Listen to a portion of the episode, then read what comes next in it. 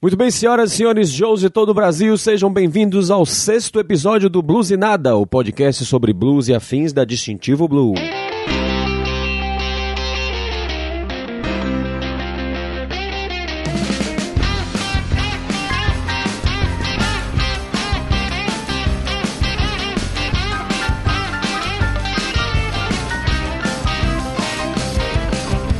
E ao som de Chuck Berry, vamos começar esse episódio. Hoje não tem ninguém aqui comigo na Blue Kitchen. Temos lá direto de Salvador o senhor Lavos Bittencourt. Beleza, jovem? Como é que você tá aí? Tá sentindo frio aí? Fala galera, agora eu tô, porque eu tô no ar-condicionado aqui de 16 graus, mas lá fora está fazendo exatamente 27 graus. Ah, tá frio pra. 18 horas. Nossa, eu quase morri quando eu cheguei aqui em Salvador. Saí de Vitória da Conquista com 17 graus, cheguei em Salvador 28, de manhã pra tarde. Foi um choque muito grande. Salvador, tipo assim, né? Todas as suas blusas de frio você pode ou doar ou, ou deve ter deixado aqui em Conquista, porque nunca você vai usar isso em Salvador.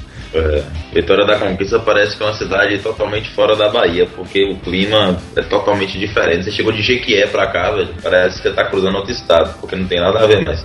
É, um pouquinho de atraso, a gente falando também agora sobre a morte do rei, do deus do rock, pai do rock and roll, Chuck Berry, morreu. Agora, infelizmente, ele morreu. A gente estava prestes a lançar o novo episódio, o episódio 5, né? E, e não deu pra. Como é mensal, sai sempre no dia primeiro, não tinha como a gente gravar um episódio novo, não dava mais tempo gravar um episódio novo para poder falar especificamente Chuck Berry. Mas muita gente falou por aí. Na verdade, não tem nem muito o que falar do cara, né? A, a gente vê muita matéria sobre ele, mas a maioria fala mais do mesmo. Porque não tem grandes segredos da história do cara. Ele é pioneiro mesmo e já foi. Muita gente bebeu da fonte e continua bebendo. Não tem por onde correr. Praticamente todos os guitarristas de rock and roll acho que beberam da fonte de Chuck Berry. Todo grande solo do rock, você pode ver que tem uma pegada de Chuck Berry no meio. Principalmente é. nas bandas de hard rock dos anos 70 e 80, acho que você vê, você vê bastante nítida a influência. ACDC, Poison,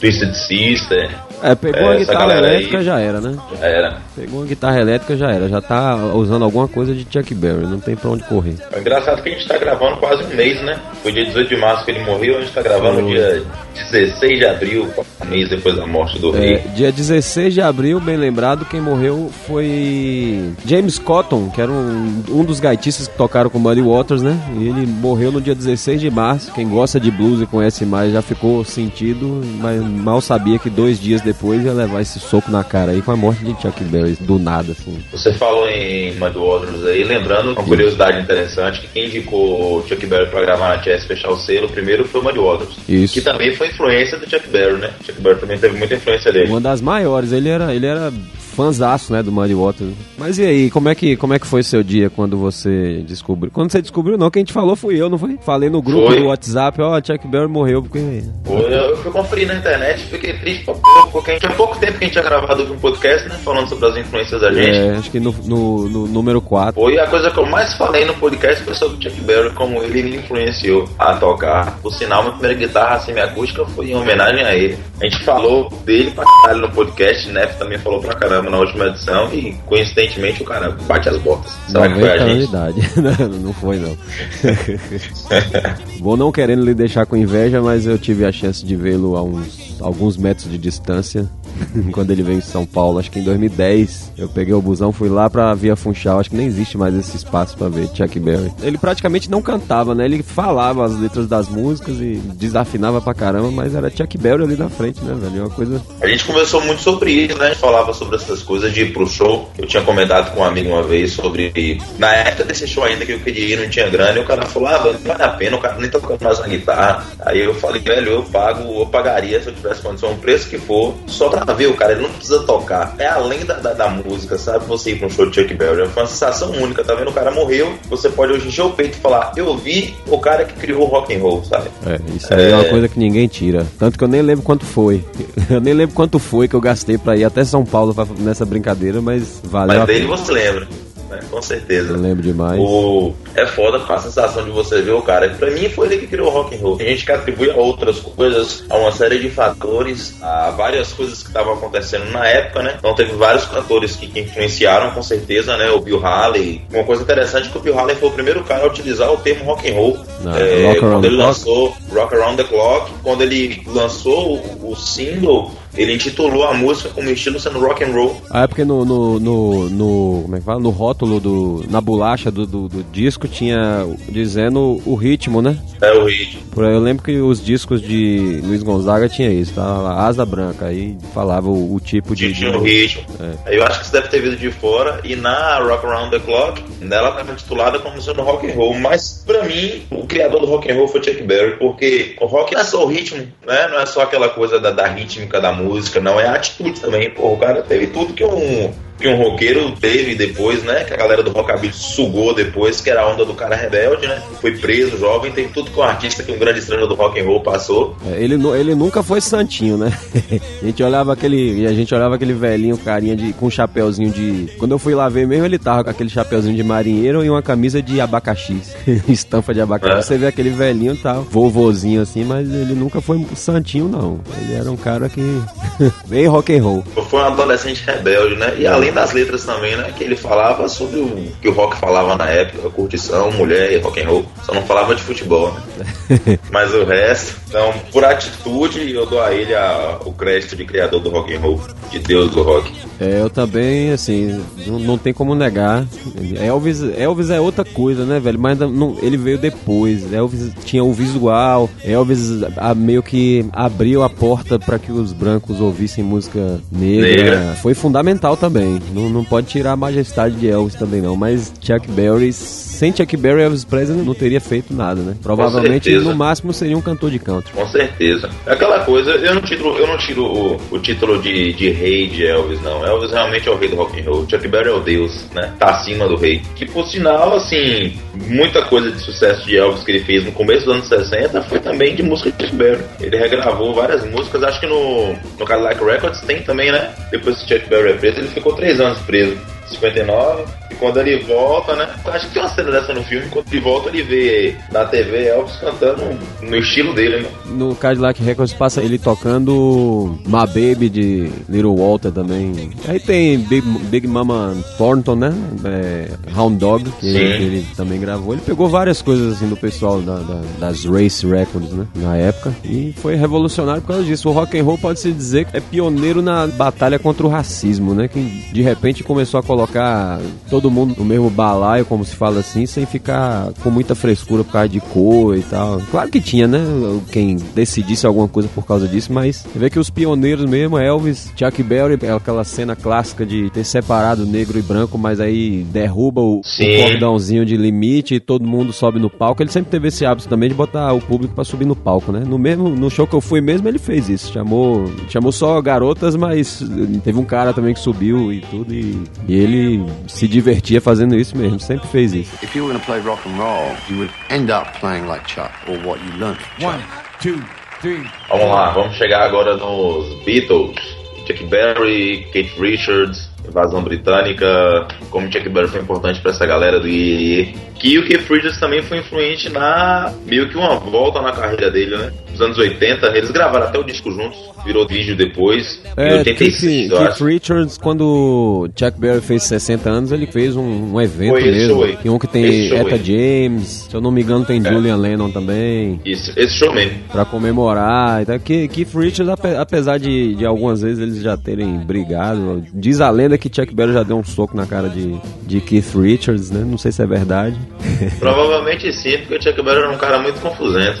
Apesar de, de ter essa coisa, né? De ser, um cara caricato. É, de ser um cara caricato, mas ele era uma pessoa muito difícil de lidar. Por sinal, atribui-se a, a queda de popularidade dele depois, justamente por causa dessa dificuldade dele como, como pessoa, sabe? Uhum. Pagava mal a galera que tocava com ele. Né? Se era pra dar um bis, aquela coisa, na maior empolgação, ele não voltava. Só voltava pra, pagar, pra fazer o bis se a galera pagasse um cachê extra pra ele. ele, ele, tinha esse lance de, de, de, grana, né? Que tem aquele, aquela história que ele excursionava sozinho para não ter que pagar despesa com banda, né? Tem até sua lógica. Um país grande daquele, realmente, pra andar por aí com mais quatro caras é complicado. Muito caro. Né? E aí ele era uma faca de dois gumes, né? Porque ele julgava que todo mundo, todo músico sabia o repertório dele, ia lá, não ensaiava e ia tocar na cara dura e geralmente saía aquela coisa tosca, né? A gente sabe bem como é que é tocar sem ensaio. Do nada, assim. Aí ele. Você que foi no daqui do Brasil, como é que foi, por sinal? A banda era show de bola. O, o guitarrista base dele era o filho dele. Ele é que ele tava, já não tava em condições, assim, de, de, de muita coisa, mas a banda dele deu conta do recado. Eu acho que veio todo mundo dos Estados Unidos com ele, lá da banda ah. fixa dele. Ele parou também, né? Ele percebeu que não tava dando muito certo esse negócio de, de ir sozinho. Logo depois desse show, quando ele voltou pros Estados Unidos, foi uma coisa que eu fiquei triste pra caralho, porque eu não tinha grana pra nesse. Depois eu comecei a trabalhar, né? Ganhar bem. Doido pra ele poder vir no Brasil de novo. Filho da mãe vai fazer uma entrevista falando que não ia fazer mais show, porque não tava mais aguentando tocar. e esse show do, de São Paulo, no, em 2010, é, um mês depois, no mesmo lugar, quem ia tocar era Jerry Lee Lewis. Aí só que eu não tinha como Foi. ficar um mês lá em São Paulo esperando Jerry Lee Lewis, tive que voltar, né? E o preço era mais ou menos a mesma coisa, ou era até mais barato, não sei. Mas se eu tivesse como, eu quase perdi o emprego na época por causa disso. e Jerry Lee é bom, porque Jerry Lee toca até hoje. Jerry Lee é que nem BB King, né? Acho que vai morrer tocando bem. É, BB King, eu vi BB King também, acho que em 2010 também. E o cara tava inteirão, velho vozeirão, tocava direitinho, ele só não conseguia ficar em pé, né? Mas depois que ele começou a desandar também, começou a. Ele era obeso, né, velho? Um cara obeso e idoso ao mesmo tempo é sempre problemático. É, Chuck Berry entrou no Hall da Fama, né, do rock and roll. Foi. E Keith Richards que foi premiar ele. E aí Keith Richards falou que era difícil para ele presentear, é, apresentar Chuck Berry, né? Porque ele praticamente copiou todos os todos os acordes que Chuck Berry tinha feito, ele tinha colocado nas músicas Rolling Stones. Interessante também, assim, na, na, questão da invasão britânica, no começo da invasão britânica, é que, na verdade, Chuck Berry e o pessoal da Chess, no começo, era muito uma música de nicho mesmo, era race records mesmo, música de negro para negro, né? Só que aí começou a chegar na Inglaterra e eles não, aparentemente, eles não prestavam muita atenção nessa questão de cor de pele, não. Então os caras beberam da fonte mesmo. A Inglaterra já tinha superado isso há muito tempo, não? Essa coisa da da, cultura. Tem no, um documentário de Keith Richards que quando eles vão no, nos Estados Unidos, a primeira vez quando a banda chega nos Estados Unidos, por sinal, acho que é, essa cena tem até no Cadillac Records, né? Quando eles vão atrás do, do Muddy Waters. Uhum. E aí o Keith Richards ele fala, por sinal, assista um documentário, viu, pessoal? Quem quiser conhecer um pouquinho sobre rock and roll, documentário do Keith Richards deixou de é, bola. Under the Influence. Ele fala que quando ele desceu nos Estados Unidos pela primeira vez que eles chegaram lá, eles foram tomar água, eu acho. É. E aí, se eles foram tomar água, aí eles chegam lá no bebedouro, todo mundo fica olhando para eles, né? E eles não entendiam por que, que tava todo mundo olhando para eles, até que alguém chegou e falou que ali não era o bebedouro de branco, era bebedouro de, de negro. Eles ah. ficaram sem entender por que, que tinha essa divisão, que lá o, essa questão do racismo era tão forte ainda. Nos Estados Unidos, além de ser forte, era institucionalizada, né? Tinha restaurante, botava uma placa whites only, ou, isso aí mesmo, você falou, tem, tinha um bebedouro de branco, bebedouro de negro, aquele, o clássico, né? Do ônibus, no teatro, tinha essas coisas assim. Ou seja, era uma coisa que era respaldada pelo Estado, né? Pelo uma Estado. coisa completamente surreal hoje em dia, assim. E o pessoal mais radical desse negócio de racismo deve ter ficado louco quando Obama se elegeu também. Pois é, mas hoje, com o tempo, isso vai acabar morrendo. Mas naquela época eles não entenderam mesmo. Eles chegaram e acho que eles foram parar logo na ala de negros, que disse que todo mundo ficava olhando pra eles, eles tudo viajaram. E os caras não era nem um pouco estranho, nem um pouco chamativo também, né? pois é, o cabelinho de cuia pra gente é normal, hoje é até nerd, né? O cabelinho de cuia, mas naquela é. época era fora dos padrões americanos totalmente. Engraçado o Chuck Berry falando sobre influência, que ele, ele não só foi influência dos Rolling Stones, né? A maioria das bandas da invasão britânica, que foram as grandes bandas que moldaram o rock and roll, né? na Inglaterra teve influência muito forte na evolução do rock. Uhum. Toda grande banda de rock and roll britânica que eu conheço chegou a gravar a música dele. Os Beatles, por sinal, gravaram Roll Beethoven, uh, Rock and Roll Music, Rock and Roll Music, que foram sucessos na Inglaterra, por sinal. E era música de Chuck Berry, né? Uhum. Pra quem não conhece, essa galera da nova geração, por sinal, às vezes nem sabe que é música dele. É. Né? Mas o pessoal da época deve muito a Chuck Berry. John Lennon uma vez falou que se o rock and roll tivesse outro nome, com certeza seria Chuck Berry. Por sinal, é o que aconteceu com John Lennon, a relação dele com John Lennon, que nesse, nesse vídeo aí do comemorativo de 60 anos de Chuck Berry, com Julian Lennon, você até vê assim, no próprio Chuck, aquela sensação de gratidão eterna que ele tinha com John Lennon, né? Depois que ele saiu da cadeia e já tinha sido atropelado pelos outros por Elvis e tal. Elvis também teve a, a, parte, a época do exército dele, que ele ficou meio por fora, mas. E fora aquela luta do pessoal mais puritano contra o rock and roll, né? Tipo, o prefeito é. de cidade chegava e falava: Ó, oh, aqui, aqui não é lugar para esses negócios de rock and roll. Eu tava vendo um documentário, por sinal, eu vou até indicar depois no final, não vou nem falar o nome. Uns vídeos de, de escola, sabe? A, a, a... é engraçado você ver isso hoje. A mulher da escola, tipo a diretora da escola, dois grupos de adolescentes, né? Um vestido igual o pessoal do rock and roll e outro vestido como mandava o figurino. Aí mostrava, ó, oh, essa menina tá com a calça muito apertada, uma saia muito apertada, a blusa muito apertada. Esse cara aqui tá com a camisa aberta no peito. Não é aceitável. Aí mostra o outro grupo, aquela menina com aquele vestidinho normal, né? Vestido longo. É assim que deve ser feito e não sei o que. Aí você vê e hoje em dia é, bizarro você ver um negócio desse. E o, e o rock and roll foi o que causou esse tipo de coisa. Inevitavelmente Chuck Berry, né? E aí o pessoal da Inglaterra ficava louco. Tanto que muitos guitarristas da Inglaterra, tipo Eric Clapton, por exemplo, Jimmy Page, esse pessoal todo aí, era a influência total do pessoal da Chess, né? Incluindo Chuck Berry, Muddy Waters. Fez a cabeça deles total. E Raul Seixas aqui no Brasil também, né? E Raul pirou a cabeção por causa dessas coisas. Principalmente por causa de Elvis, mas ele sabia do valor de Também. Por mais que a gente leia, que a gente estude hoje, que a gente pesquise, né? A gente como, nós como músicos e pesquisadores, por mais que a gente pesquise sobre essa época, sobre o que essa galera fez, imagine, a gente não consegue ter o mesmo sentimento de quem viveu a época. Porque a gente olha as coisas por vídeo e a gente lê, a gente acha engraçado. Tipo, a dança de Elvis, o mandado pato de Chuck Berry, né? Por sinal, a galera que não conhece é, Angus Young copiou totalmente aquela andada dele, aquela caminhadinha do pato do Chuck Berry, né? Foi o grande, o grande mestre, praticamente espiritual do Angus Young também. E a gente não tem, né? A gente, a gente que assiste, que vê, que lê, a gente não tem ideia de que, como é que foi na época, como é que aquilo deve ter sido visceral na época. A gente tem só a base do que a gente lê, mas imagina aí, bicho. 1955, no auge, né, daquela coisa do preconceito, da divisão de, de entre raças nos Estados Unidos, do rock and roll nascendo. Imagine para quem viveu a época, para quem tava lá, para quem foi pro show, naquela época que tava dançando, foi pro show do Chuck Berry, negro e branco, a divisão quebrando e todo mundo dançando, esquecendo essa coisa da diferença, dos problemas que o país enfrentava.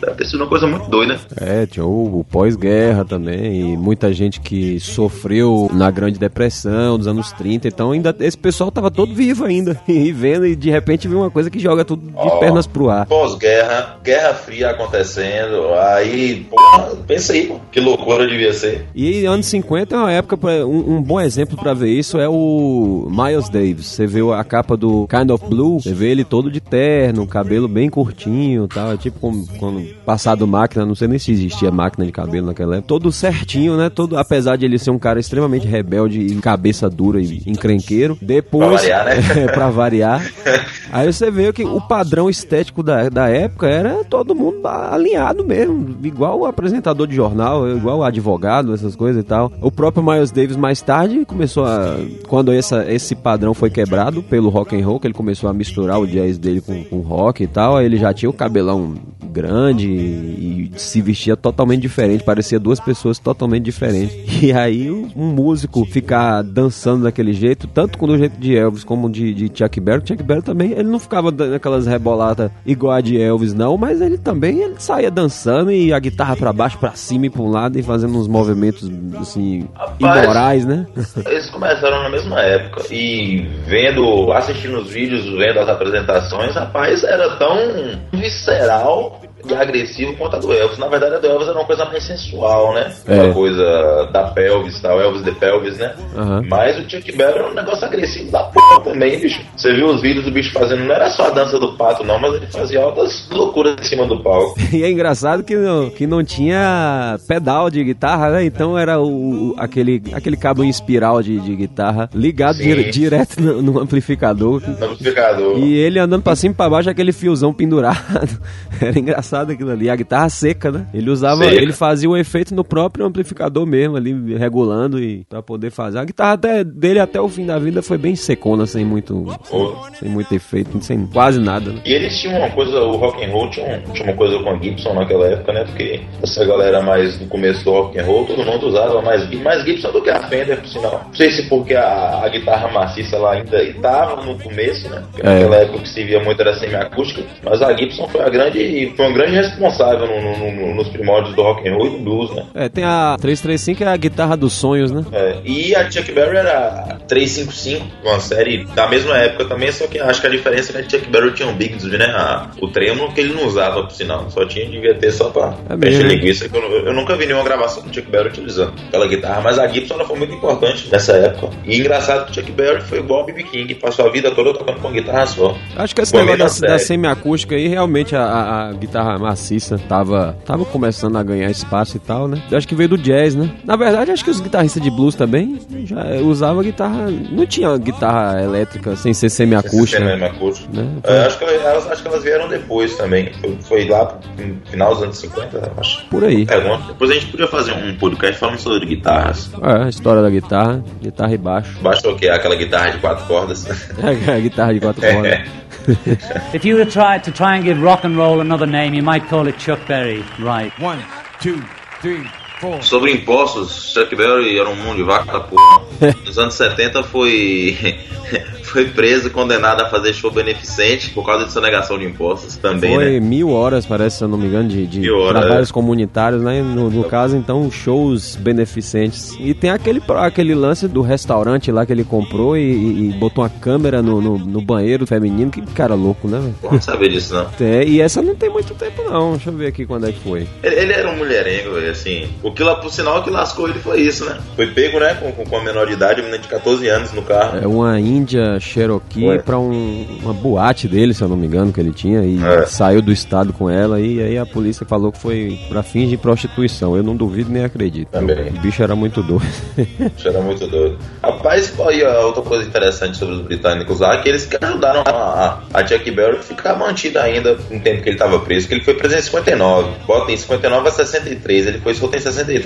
Foram quase 4 anos preso. E nesses 4 anos foi a época que os Beatles começaram a gravar as músicas dele. É, foi isso que eu tava falando de Julian Lennon, né? Que eu falei que ele. Você vê no vídeo que quando ele olha pra Julian Lennon, ele tem aqueles, aquela gratidão com o John Lennon, porque quando ele saiu da prisão, lá nos Estados Unidos tem o pessoal muito puritano, né? Então, se você faz qualquer coisinha e, e cai na opinião pública, o pessoal começa a, a, boicotar o show. Então, muita gente deixou de ir no show dele, igual com o Jerry Lee Lewis também, com, por causa do casamento dele com a prima. E aí ele voltou, não conseguia se manter direito, a, a própria Chess estava em baixa, devendo Deus e o mundo e tal. No belo dia, durante a bitomania, John Lennon vai e fala que a principal influência dele era Chuck Berry, que ele era louco por Chuck Berry. E aí fez isso. E a música de Chuck Berry na época já era considerada velha, né? Aí o povo começou. Né? é engraçado isso. Muita gente da Inglaterra começou a gravar músicas de, de Chuck Berry, Muddy Waters, esse pessoal todo, Willie Dixon, e, e, eram músicas já consideradas antigas nos Estados Unidos. Então, quando os Beatles pegaram músicas do, do Chuck Berry e gravaram, ainda falaram que ele era a principal influência, aí todo mundo parou a prestar atenção nele de novo, né? A diferença não é nem de 10 anos, né? É. Assim, da, dos Beatles pra Chuck Berry já era, velho. Porque eu particularmente não que eu acho o som do Chuck Berry atual até hoje. Não sei se é porque a gente pensa diferente dessa galera mais nova, mas... Uma coisa que aconteceu em paralelo aqui no Brasil foi com o Luiz Gonzaga, né? O auge dele foi de 46 a 56. Depois ele sumiu da mídia e sobreviveu fazendo shows e no sertãozão brabo, né? Principalmente na, é, principalmente na região nordeste. Mas aí aconteceu o quê? O pessoal da Tropicália começou a falar: minha principal influência é João Gilberto também, mas eu não fico só em João Gilberto. Luiz Gonzaga fez parte crucial da minha formação musical. Gilberto Gil, Caetano Veloso começaram a falar isso. E aí o pessoal começou a olhar para Luiz Gonzaga de novo. Foi isso que fez Luiz Gonzaga voltar pra mídia. Ele chegou a gravar um programa pela Globo, um que ele tá com a camisa azul de nuvenzinhas. e acho que e aí ele morreu em 89 e tem uma música ele e, e não sei se é Zé Dantas ou Humberto Teixeira, né, que eram os principais parceiros dele. Eles gravaram uma música em homenagem ao pessoal da Tropicália e tem uma parte na música eles conversando, não, a bola agora da vez está na mão do, do da juventude e tal. Aí começa a falar o nome do pessoal, né? Gilberto Gil, não sei o que. É a mesma coisa que eu vi dessa gratidão por ter tirado ele do ostracismo, como se fala assim, eu vejo de Chuck Berry com John Lennon. John Lennon já tinha morrido, então ele tratando Julian Lennon como se fosse filho dele, uma coisa filho assim, dele com, também. Com, com bem orgulho e tal, porque ele morreu com essa gratidão de John Lennon ter tirado ele do esquecimento mesmo. Os britânicos, eles têm uma coisa de gratidão musical muito maior do que os Estados Unidos. O que salvou Chuck Berry foi Keith Richards e John Lennon, né? O que salvou Muddy Waters foram os Rolling Stones. Deu mais um ar, né, de, de fã Muddy Waters foram os Rolling Stones. Quem salvou o B.B. King foi Eric Clapton. Os britânicos, eles têm uma, uma coisa de gratidão pelos artistas, porque todos eles depois ficaram famosos, principalmente os mais raizeiros, né? Tipo, os que tocavam blues, Eric Clapton e tal. Eles tiveram uma gratidão muito maior pelos cantores americanos, que eles que foram as influências dele, do que os próprios americanos, assim. É, você vê que Eric Clapton já pagou é, lápide pra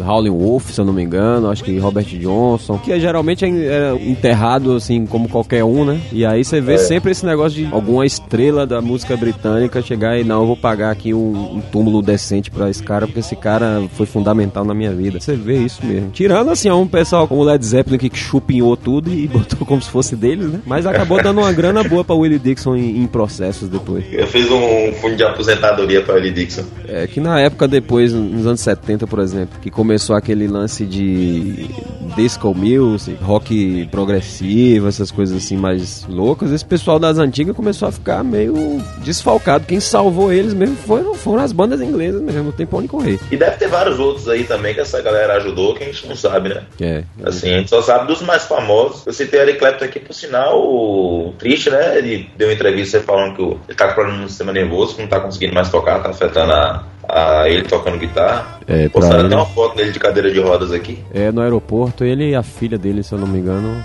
Ele também já tá.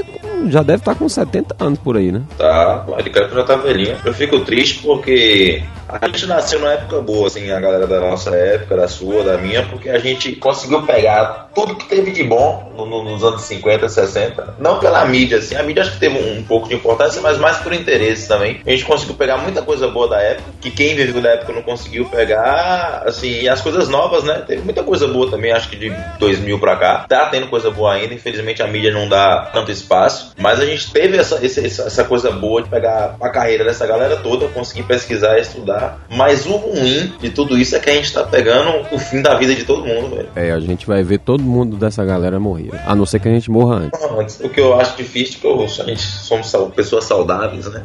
Aí só se for por uma intempérie do destino. É. Eu até fiz um post sobre isso uma vez, eu vou botar o link aí no post também, que é alguma coisa tipo, somos todos sortudos, né? Que a gente teve a sorte. Ao mesmo tempo que a gente viu o nascimento da internet, da tecnologia fazer esse crescimento gigantesco de mudar a vida de todo mundo, a gente ainda teve contato com aquele mundo das antigas, né? Então a gente viu, conviveu né, no mesmo, na mesma época, no mesmo planeta que Eric Clapton, que o pessoal do Led Zeppelin, tirando John Bonham. É, todo mundo, Willie Dixon morreu em 92. É. Son House estava vivo aí, acho que, não sei, esqueci. Mais um cara que conheceu o Robert Johnson, velho. Pensa aí. Doideira da porra, né, E Robert Johnson parece uma coisa da era mesozoica, né? Que dá a impressão que não tinha nem Jesus Cristo na época dele. Porque parece que é bem longe. Aí você vê um cara que conheceu ele, uma coisa bem louca. Então a gente vai poder chegar e falar pro, pra nova geração. As próximas gerações. Na minha época, Eric Clapton ainda era vivo, Jimmy Page. Jimmy Page tá velhinho também, velho. Tá, Infelizmente é o preço que a gente tem que pagar, né?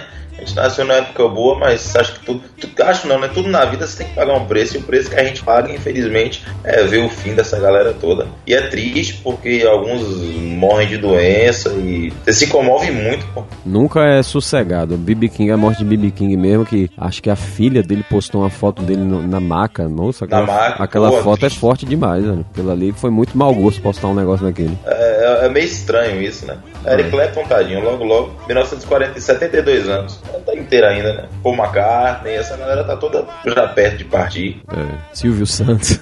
Vai ser foda. Silvio Santos era da época de Robert John.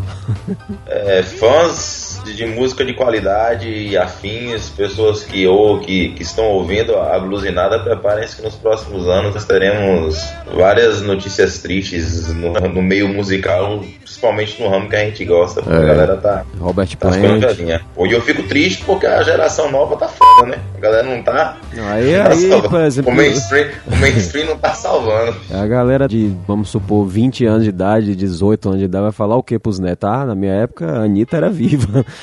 É, é, é uma pena Boa, pra, pra vocês.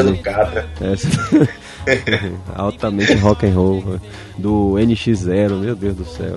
então a é. gente tem essa sorte de, apesar de não, não, ter muita oportunidade de ver, né, de ir lá no show, porque geralmente nunca vem até aqui na Bahia. Eu consegui ver o show de Elton John em Salvador, mas é um, um caso à parte, porque para vir alguém até aqui é, é difícil. Inveja, viu? É, Elton John é um showzaço e o vezinho, três horas de show, viu? E faltou música ainda. Vantagem de ter mudado pra capital é que apesar da música ruim que eu tenho aqui em Salvador. Felizmente aqui é a terra do axé, não tem pra onde correr, é o que rola em todo lugar. O pouco que eu andei aqui, eu vi que isso é mais forte do que a gente imagina que é, mas pelo menos pra você poder pegar um avião e pegar um É, show mais mais, fácil. barato do que sair de conquista. É, se a gente sair de conquista, primeiro tem que ir pra Salvador e depois tem que ir pra outro lugar. Ou então entrar no ônibus e passar 30 horas dentro dele, né? Vocês que não conhecem Vitória da Conquista, gente, é a terceira maior cidade da Bahia, mas não tem um aeroporto decente. O que foi com tudo pra quem quer pegar um show de um artista bom ou pegar alguma coisa boa fora. É melhor você ir pra Salvador, pegar Ou- um avião. ou pra Ilhéus, e- né? Ou pra Ilhéus, você vê, né?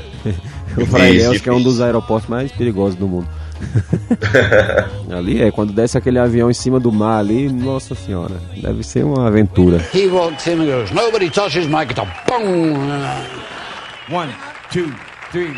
Jovens, jovens, jovens, você que tem menos de 20 anos até 20 anos, ou pais que têm filhos mais novos, não deixem de mostrar para o filho de vocês o filme De Volta para o Futuro. O primeiro diz exatamente qual é a sensação que você tem ao ouvir Chuck Berry, né? Ah, é, Aquela famosa cena do Martin McFly tocando guitarra, tocando Johnny B. Good. Aquela é a sensação que você tem. Essa, a cena desse filme acho que mostrou exatamente o, o, o poder do rock and roll, sabe? E É, mostrou, a- e a- mostrou como se, assim, bem fiel ao que realmente foi, né? Que o pessoal ouvindo a primeira vez, o pessoal daquela época ouvindo a primeira vez, não é a a gente vez. ouvindo a primeira vez. Aí, foi, aí ele chega pros músicos lá, né? E, ah, esse aqui é um blues e tal, não lembro o tom que ele fala e tal, me acompanha. Aí puxa o, o, o riff clássico e aí a cena do, do primo dele no filme, né? Ligando, Chuck, Chuck, aqui é seu primo, acho que é Marvin. Eu tava procurando um som diferente aí, aí É. bota o telefone pra...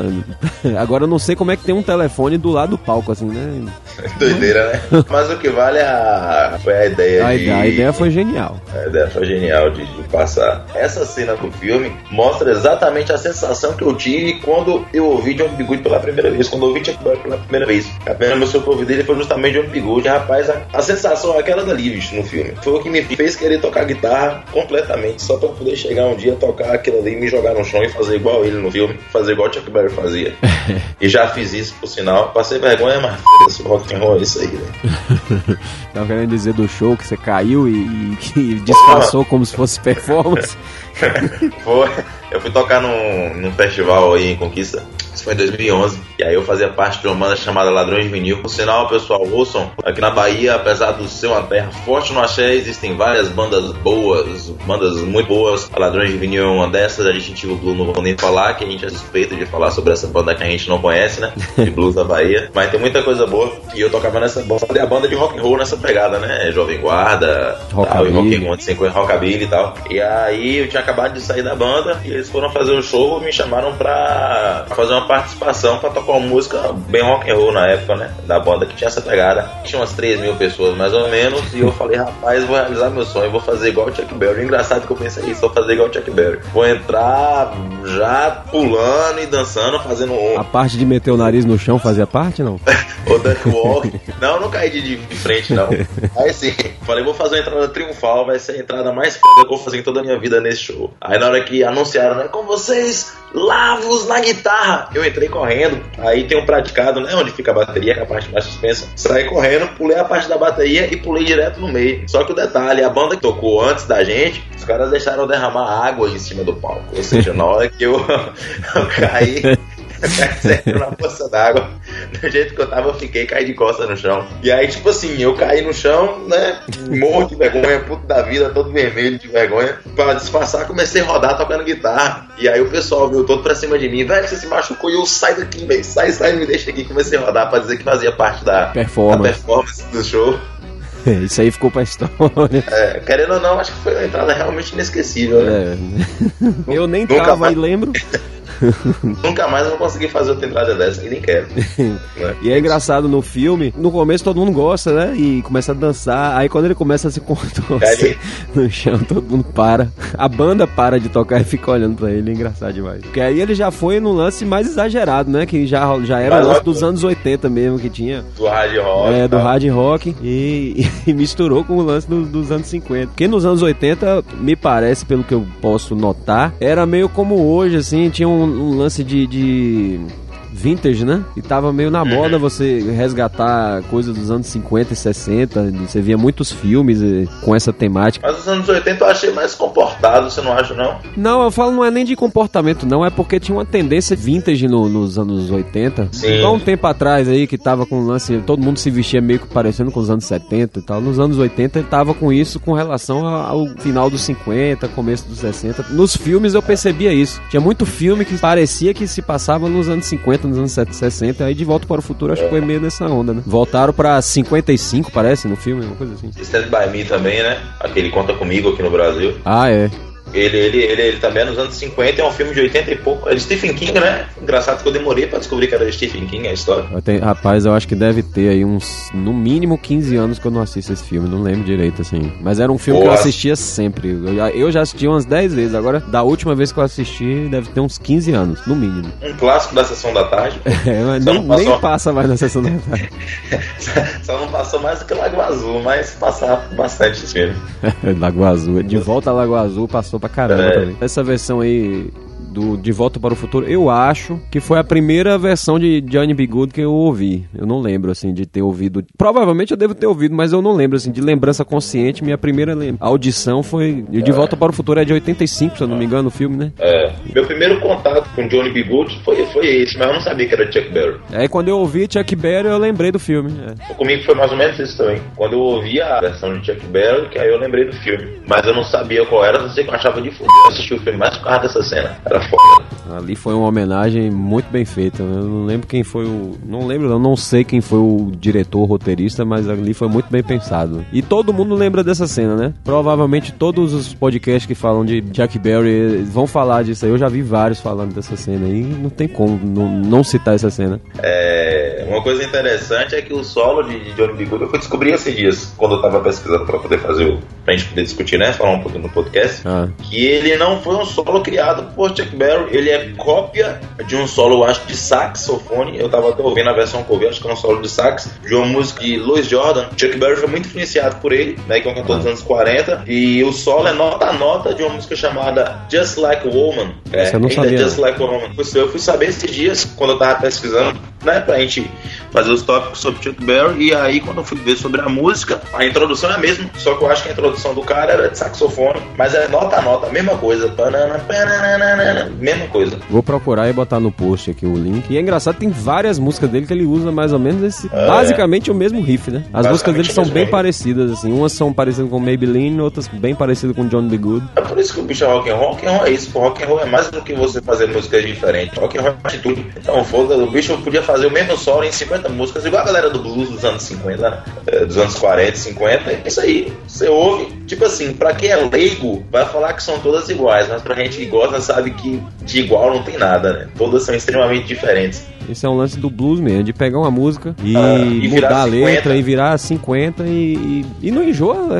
Isso é uma coisa muito estranha. Você pega a mesma música e só faz mudar a letra e, e vira uma nova e não é esquisito. Mas é, é porra diferente, velho. Eu não sei se você, percebe que não é a mesma música. Tem uma coisa que não faz a mesma música. Tem um tempo que às vezes o cara faz 2 BPM acima. Tem a nota que às vezes não dura a mesma quantidade de milésimos de segundo que, não, que durou na outra, que faz a música ficar totalmente diferente. É uma doideira.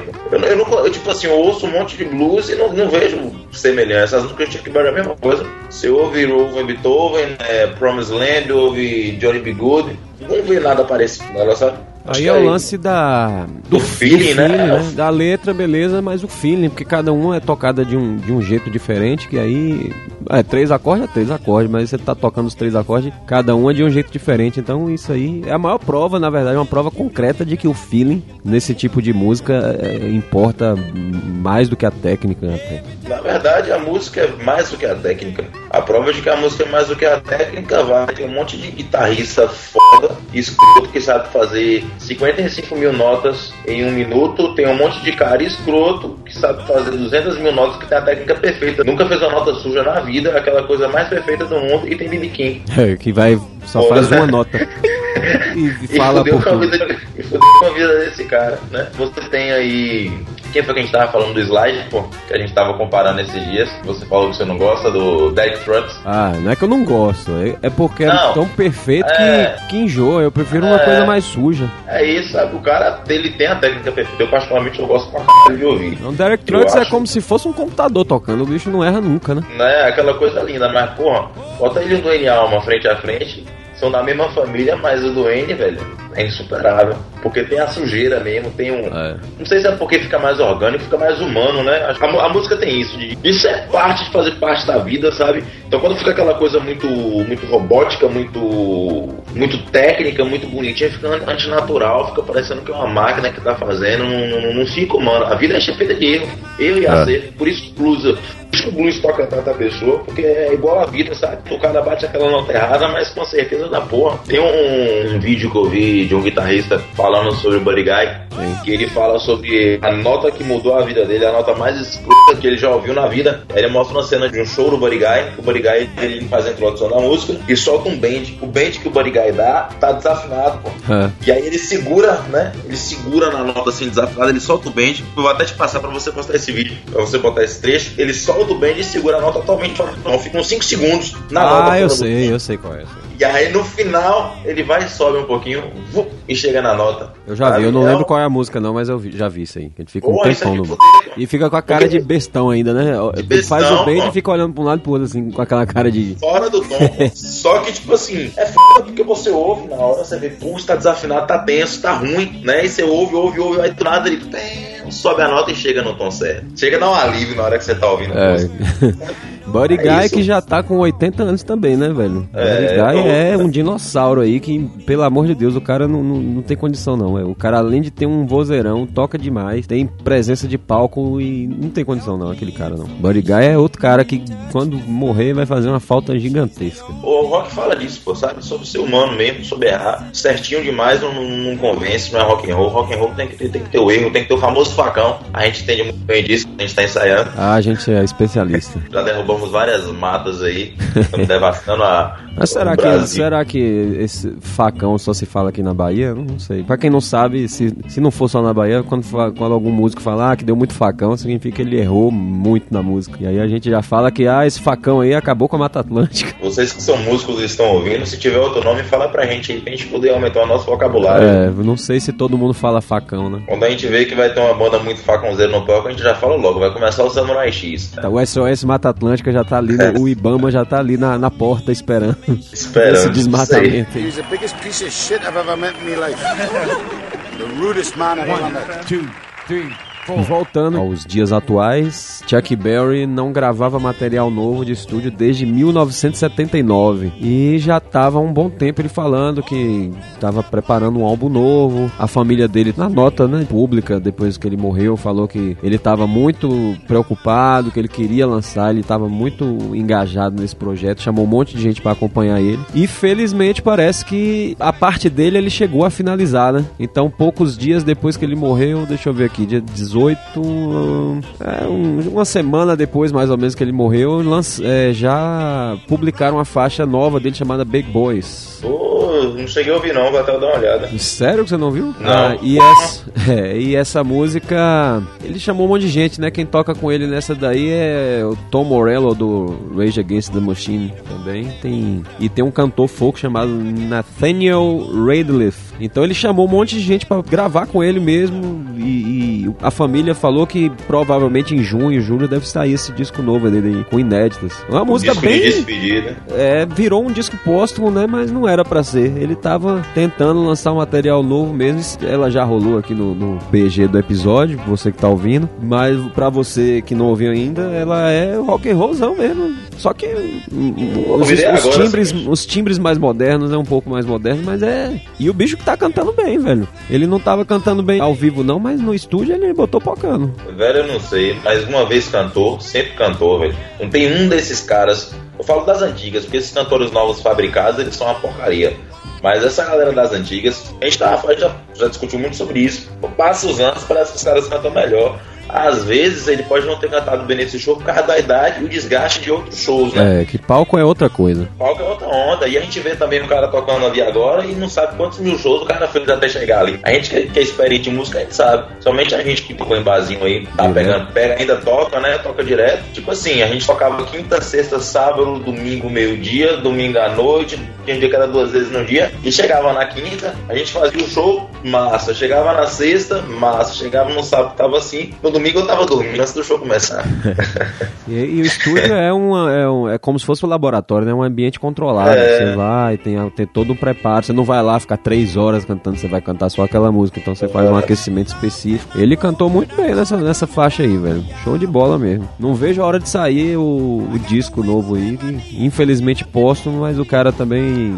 A gente já tava meio que esperando, né? Que isso ia acontecer mais cedo ou mais tarde, que ele ia partir dessa pra melhor, mas ainda deu esse presente pra gente, que foi esse disco novo. E o pessoal deve estar mixando e masterizando e tal. Provavelmente já deve estar pronto, mas tem todo um, um processo burocrático também pra poder lançar, de marketing. Não vejo a hora de sair. Agora a música pode É. ouvir aí que ficou show de bola. Eles vão segurar a onda ainda até, Vão, e deve ter vídeos aí pra lançar. O cara, velho, sei lá quantos anos de carreira o cara tem, 60, 70 anos de carreira. Não tem pra onde correr, deve ter muito material dele inédito guardado aí que também os, os caras precisam pagar boleto, né? Não vão deixar de passar essa oportunidade. Eles vão segurar essa onda aí, vão, pode se preparar que nos próximos anos o que vai ter de coisa de Chuck Berry lançando não tá escrito. O Cast morreu em 2003, até hoje tem coisa lançando. Agora um cara que vai um cara que vai ter material pra caramba também vai ser o Willie Nelson. né? O bicho Oh. tá, o bicho tá sabendo que tá batendo na porta aí e, e tá fazendo, Agora- trabalhando feito um louco. Não para de lançar coisa nova. Pior que é mesmo, o bicho, o Willie Nelson tá velho. Nos últimos tempos o bicho gravou pra porra. E não para não, e tomara que não pare, porque o velho precisa deixar registro aí pra gente. É, toda Quanto hora eu melhor. tenho, eu tenho a- assinado aqui no, no site dele, a newsletter. Toda hora chega um e-mail que, ah, disco novo de, de, de Willie Nelson, single novo, não sei o que, vídeo novo. O cara não para de trabalhar, não, velho. Senão a gente devia fazer um podcast desse falando sobre a música country. Ah, e a influência certeza. tá no rock and roll e no blues, né, também. Por aí. sinal, o Chuck Berry, na época, ele não era considerado nem blues, né? Pra falar porque ele tocava um country acelerado. Que doideira. No, no Cadillac Records tem isso, né? Quando ele tá gravando a primeira vez, a galera olha, rapaz, esse, esse canto acelerado dele aí. É, ou então um blues acelerado. Aí fala, ah, rock and roll nada mais é que um R&B, né? Rhythm and blues acelerado. Blues. Eu vi Little Richard falando também. Ah, que beleza, mas ali era aquela música, como é que ele falou? No ambiente, nos bairros negros, essa música já rolava há muito tempo. Era um R&B acelerado e tal. O rock and roll meio que como se fosse assim, sempre existiu. Little Richard também é outro malucão, né? Pois é. Já morreu não, né? Não, tá vivo ainda. 84 anos de idade. Vozeirão, né? A voz mais escrita que o rock teve nos anos 50. Elvis canta muito, bicho, mas Little Richard só não, só não passou dele porque era negro. Porque se fosse um branco cantando do jeito que ele cantava, não tinha É. Elvis certo. E é engraçado que teve uma época que ele meio que revoltou e virou pastor. E tem os vídeos dele de, de pregações, né? E é engraçado ver um pastor falando com a voz de Little Richard, que ele, ele fala, a voz dele Parece não que tá é. cantando. É, ele fala do mesmo jeito que ele canta, com drive e tudo. É engraçado demais. Ele lá É pregando, foda, falando mal do rock and roll. pregando, é uma coisa muito doida. Imaginar um cara. A voz de. Coisas que só acontecem no rock and roll. né? Bom, e temos, por exemplo, no Cadillac Records, nós temos o final do filme, é porque eu não gosto de rap, velho, mas eles colocam como se o rap fosse o blues atual e tal, que pegou o legado, né, e tal. Alguns tipos de rap eu considero, assim, mais pela mensagem, não pela estrutura, mas eu, é questão de gosto musical, né? Me perdoem os fãs, mas não é o que eu ouço em casa, não. Eu também não, durante um bom tempo que eu era mais radical, eu nem considerava rap música. Hoje eu considero, né, mas não é minha praia não, velho, nunca fez parte do meu contexto. Então eu não considero que o, o rap é o blues de hoje em dia, porque pra mim o blues ainda, tá- ainda tá rolando. E se fosse pra ter um representante do rap, seria o rock and roll, né? Do, do rap, é o do blues. Atual seria o rock and roll que não morre nunca, né? O rock and roll vive se transformando e aí entra aquele lance do legado de Chuck Berry, que na minha opinião é eterno, velho. Todo mundo que tocar rock and roll inevitavelmente tá tocando Chuck Berry de alguma forma. Eu digo aos que não conhecem, que eu acho difícil, provavelmente o pessoal que o podcast é um pessoal mais velho, mas se tiver alguém que não conhece Chuck Berry, saiba de uma coisa. Aquele guitarrista de rock and roll que você conhece, que você admira, que você paga pau, com certeza bebeu da fonte de Chuck Berry. Qualquer um. Steve Ray Vaughan chupou da fonte Chuck Berry também. Tem riff de Chuck Berry na música. Uh, Angus Young nem se fala. Steve Vai, essa galera toda, todo mundo tem um quê de Chuck Berry. Não importa o quão virtuoso ele seja, que ele vai. Ele bebeu nessa O fonte Mark também. Knopfler também, todo mundo. Ah, Os cantores Foda-se. sempre falam de Elvis e tal, mas os guitarristas não tem pra onde correr de Chuck Berry. Chuck Berry. Ele é- e era assim, é um cara que deixa um legado infinito, gigantesco. Tava longe de ser um cara perfeito, né? Uma pessoa ex- exemplar, assim, que você pudesse chegar e se espelhar nele 100%. Ele foi rock and roll igual todo grande artista de rock and roll, sabe? Raul aqui no Brasil também não é um cara que você tem que se espelhar não, porque como pessoa o bicho era meio Meio controverso. meio, meio controverso, mas a essência do rock and roll é isso, é. É mostrar a imperfeição mesmo, né? Não tem pra onde correr. É. A imperfeição, e, em vez de botar pra debaixo do tapete, jogar na cara da, de todo mundo. né? O rock and De roll é isso aí. Então, Chuck Berry é o cara que temos a sorte de ter vivido na mesma época que ele. Um cara que é muito das antigas, se você parar pra pensar. A gente é tão sortudo que a gente pode chegar para uma geração futura e falar: eu era vivo na mesma época em que o cara que criou o rock era vivo. Olha que doideira. É, O cara esteve presente na Terra junto comigo, que doideira. exatamente. E você foi pro show dele, né? Você ainda pode tirar mais um Foi ainda. pro show dele, foi pro show de BB King também, acho que alguns meses depois. Na, na época eu tava meio jogando dinheiro pela janela, que não tem condição não. Que, como é que eu consegui fazer duas viagens dessas? Jogando não, é investimento. É, ali, ali foi uma oportunidade que eu não tive como deixar passar, né? Duas oportunidades. Hoje os dois já se foram aí. Eu tiver 90 anos também, eu vou falar, ó, vi Chuck Berry, Shiryu. Não tem pra onde correr. Eu digo, Shiryu é foda. Shiryu, eu vi Chuck Berry, Shiryu. Ele não dá a mínima pra ninguém. Ele, ele tá certo, ele tem que fazer o que ele tem que fazer em cima do One, palco. two, three.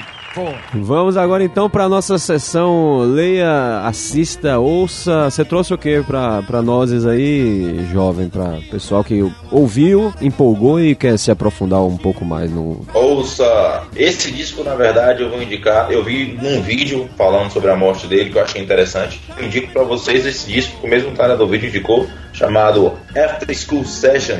No Spotify tem pra você poder ouvir. E é um disco que sintetiza bastante o começo da carreira dele, por sinal é dessa época, acho que É um em disco de 1957. Chuck Berry mesmo? Chuck Berry mesmo, um disco de 1957. After School Session, não é coletânea nem nada, é um discão mesmo. Sei. Disco de inéditas. É ao vivo ou não, de de estúdio. estúdio mesmo? Se bem que os, as- os discos de estúdio eram todos ao vivo, né? Naquela época. É. Hoje é ao É. contrário, os ao vivo são todos de estúdio. Todos de estúdio. Deixa eu fazer um- outra indicação também. Duas, na verdade. Ouçam, a gente falando sobre essa nova geração do rock and roll e a gente falando que tinha muita coisa boa. Ouçam uma banda chamada Vintage Trouble. Eu tive a oportunidade de conhecer essa banda mês passado, dois meses atrás. Eles tocaram no Lollapalooza do ano passado, mas é uma banda de f... que mostra que ainda existe música boa. Nessas duas últimas décadas ainda vem produzindo bastante coisa interessante fora. E eu deixo essa indicação pra vocês. E um disco que vai lançar ainda, provavelmente quando esse podcast for ao ar ele já vai ter lançado, que é um disco da Imelda May, é, eu não sei o nome, mas podem procurar na internet, Imelda May, que vai estar a divulgação. Eu até pegar aqui. Ah, eu, eu recebi a newsletter dela também, vou procurar. O meu da meia é show de bola. É, e ela, ela tá com outro visual, né? Que antes ela tinha um visual super rockabilly, agora ela tá com um visual mais normal. Mas ela gravou com normal. bastante. Mais normal. Ela gravou com bastante gente bacana agora. Gravou com com Jeff Beck. E parece que vai ser um discão. E tá, tá marcado pra lançar agora em abril, finalzinho de abril. Então quando esse podcast for lá, já vai estar no ar. Life, Love, Flash, Blood. Isso é o nome do disco. Então, são a esperança que ainda resta pra gente no meio desse mundo de, de música merda. É isso aí. A minha indicação não é de, já que você já deu três, ouça, né? O meu vai ser assista. É um documentário é, chamado, deixa eu ver aqui, The History of Rock and Roll, que é um documentário da Time Life Video and Television. Eu achei aqui no YouTube, são 10 episódios desse documentário. Eu achei quatro aqui por enquanto. Então é show de bola assistir. É bem detalhado de algumas coisas, tem várias entrevistas com várias pessoas, Carl Perkins, Little Richard, tem um monte de gente, Jerry Lee Lewis. Vou deixar os links aqui, você não vai se arrepender. Reserve um, um bom tempo aí, um final de semana. Você vai começar de um jeito e terminar de outro em termos de conhecimento de rock and roll. Vale muito a pena. Ele é antigo, viu, velho? Eu acho que ele deve ser assim, começo dos anos 90, final dos anos 80. Vou botar tudo direitinho no post aí. Acho que eu já vi esse documentário.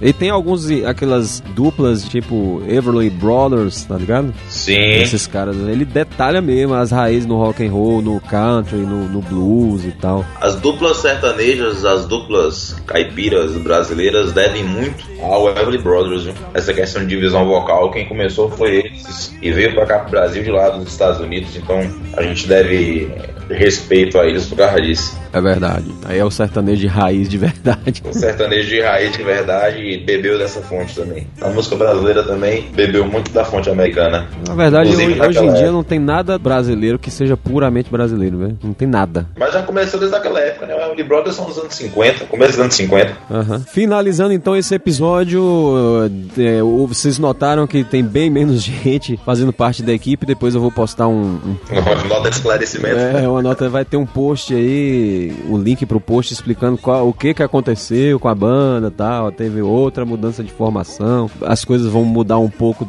tanto na banda quanto na própria Blues e nada. Vai estar tudo explicadinho direitinho aí. Muito obrigado a vocês que ouviram até agora.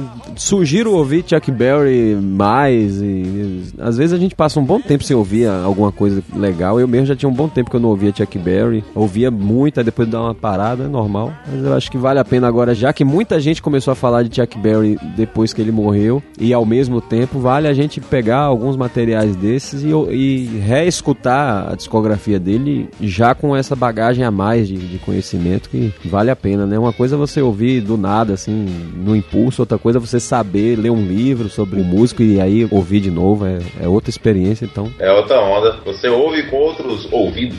é, é outra coisa. Você começa a ouvir a música, você já identifica o que, que aconteceu por trás daquilo ali, é outra história. Então vale a pena até assistir o Cadillac Records também, que não tem pra onde correr, sempre tem que falar desse filme, né, velho? Antigamente era o, a Encruzilhada. Toda vez que se falava de É. blues, tinha que falar da Encruzilhada. Agora toda vez que fala de blues, tem que falar do Cadillac Records. Então, nos vemos novamente no dia 1 de junho, provavelmente às 10 horas da manhã, com mais um episódio do Blues e Nada Podcast. Antes do valeu, galera. Ah. Lembrem-se dessa frase, não se esqueçam nunca. Se tivéssemos que dar o novo nome ao rock and roll, certamente seria Chuck Berry, John Lennon. Ótima frase para encerrar um podcast falando sobre a lenda. Agora sim. John Lennon era meio Zé Ruela, mas essa frase dele foi boa. É. Então, valeu. Valeu.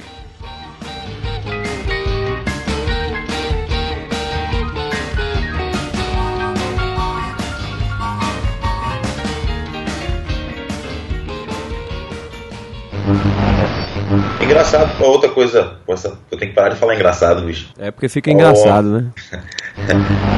E aí sim, né? Ah, Droga.